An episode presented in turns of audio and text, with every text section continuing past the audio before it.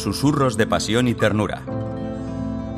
Un bookcast original de Cope.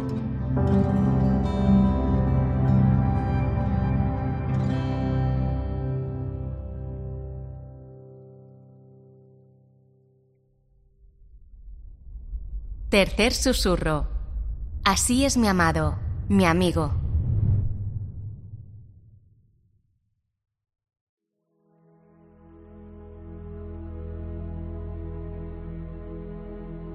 Cuando me llamó por mi nombre y le seguí, me invadió una especie de serenidad inquieta.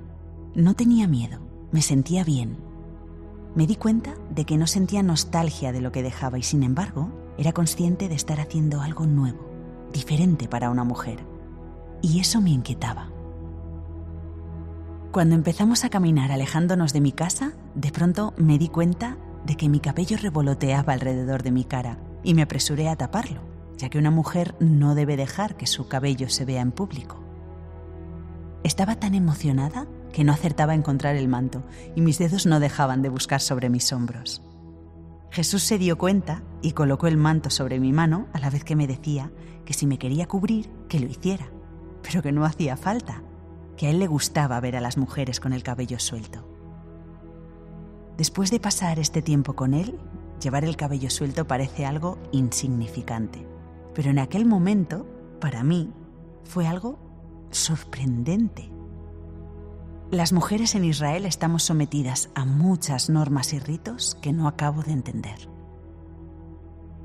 Los que iban con él en aquel momento dijeron algo, pero Jesús insistió en que no hiciera caso, que lo importante es que me sintiera libre, tal y como su padre me había creado. Al principio no entendí qué quería decir ni a qué padre se refería, y reconozco que me asusté un poco. Sin embargo, su mirada y su sonrisa eran tan serenas, frescas y directas que el pequeño sobresalto duró poco. Me tuve que acostumbrar a muchos cambios en mi vida porque al poco de estar en el grupo donde también había otras mujeres, me sorprendió la naturalidad con la que nos trataba, lo poco que le importaba que lo vieran con nosotras la normalidad con la que nos pasaba el brazo por encima del hombro cuando queríamos hablar con él, o al revés, porque Jesús también se confiaba a nosotras. No tenía el más mínimo miedo a mostrar su afecto, sin hacer por eso que las mujeres nos sintiéramos incómodas, menospreciadas o aniñadas. También lo solía hacer con algunos del grupo. Reconozco que me costó un poco entender tanta normalidad. Yo estaba acostumbrada a la naturalidad con la que mi padre describía la relación con mi madre, pero era distinto.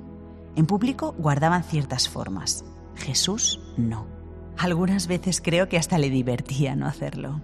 Tenía, que pronto nos acostumbramos a hablar en pasado, una forma de ser divertida y atrevida. Como mujer judía, lo que más me llamaba la atención era verlo tratar con las mujeres con toda normalidad. Le daba igual que fueran judías o extranjeras. Sentía predilección por las que tenían algún problema de salud o de cualquier tipo. Algunas veces Jesús, como todas las personas, tenía un mal día. No es que tratase mal a nadie o se enfadara, sino que o no se esperaba algún comentario que le hacían y se sorprendía, o estaba pensando en sus cosas y quería algo de tiempo para él, o que no siempre tenía las ideas tan claras como creía y de repente se encontraba ante una situación en la que no había pensado. Una mujer le pidió en una ocasión que curara a su única hija. Hasta entonces él había estado solo con judíos, pero esa mujer era cananea. Estuvo un poco brusco al principio, pero al final, la insistencia de la mujer y su fe en él le hizo recapacitar y curó a la hija. El resto del día estuvo pensativo y algo serio. Cuando ya había caído el día y los demás estaban hablando de sus cosas, me llamó y nos fuimos a pasear. Al principio no hablamos, solo paseamos despacio. En un momento se paró y mirando al suelo me preguntó, ¿Por qué he dudado en ayudar a esa mujer que sufría por su hija? ¿Cómo he podido pensar que mi misión es solo para los judíos?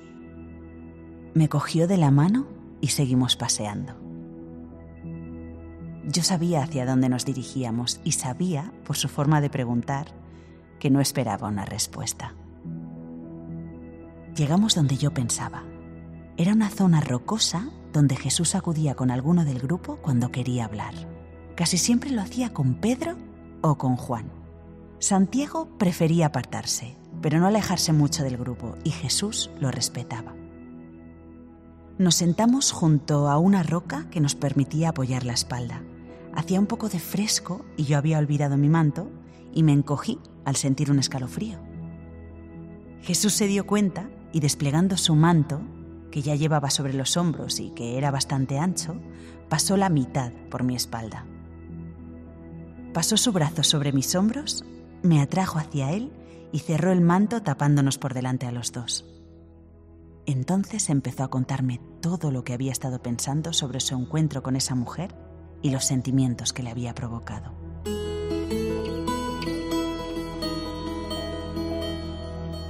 Me gustaba escucharlo. Me ayudaba a reflexionar a mí. Es casi imposible que un hombre manifieste sus sentimientos y menos a una mujer. Por eso, escuchar a Jesús era, como mujer, sentirme persona sentir que era persona para alguien y no algo de lo que se puede disponer como si se tratara de una cosa. Viví con Jesús muchos momentos como ese y descubrí escuchándolo el valor que Él le daba al tiempo que dedicaba a cada persona.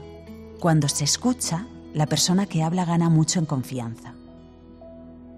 Jesús no esperaba de mí una respuesta, aunque al final terminamos hablando los dos. Jesús quería, necesitaba pensar en voz alta. Sé que es hijo de Dios y sé, porque lo he vivido, que es un ser humano excepcional, que en el fondo necesita lo que cualquier ser humano, que no es otra cosa que una relación normal con otro ser humano. Le gustaba jugar con los niños. Entre nosotros cuentan poco y cuando alguien les hace caso se ponen muy contentos siempre andaba gastándole bromas a Pedro, que como no las entendía, se enfadaba y gruñía hasta que Jesús se acercaba y le pedía perdón entre risas, lo que casi era peor, porque Pedro nunca entendió que el perdón y la risa pudieran ir juntos. En realidad era una vida tan sencilla, fuera de toda norma que no pidiera el respeto entre nosotros y la acogida a quien se acercara, que eso mismo la hacía excepcional.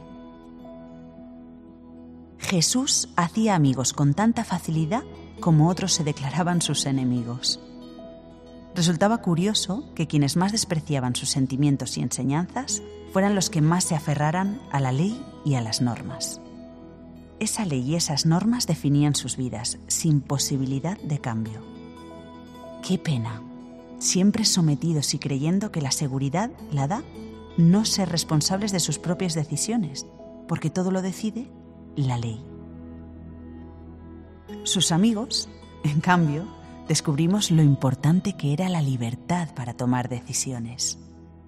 Sí, siempre con riesgo de equivocarnos, pero también con la alegría de saber que eso no era el final de la vida.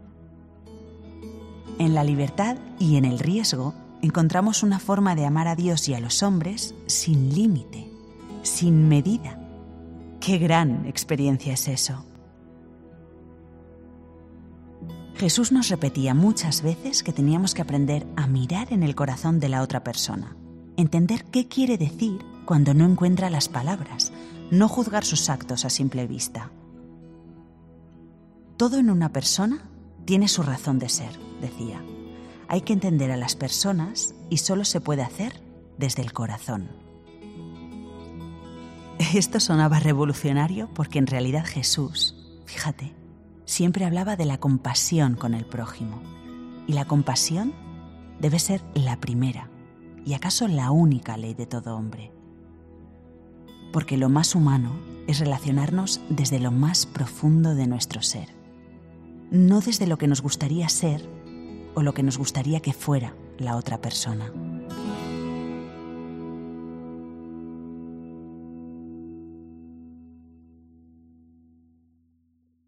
Susurros de Pasión y Ternura es un bookcast original de Cope.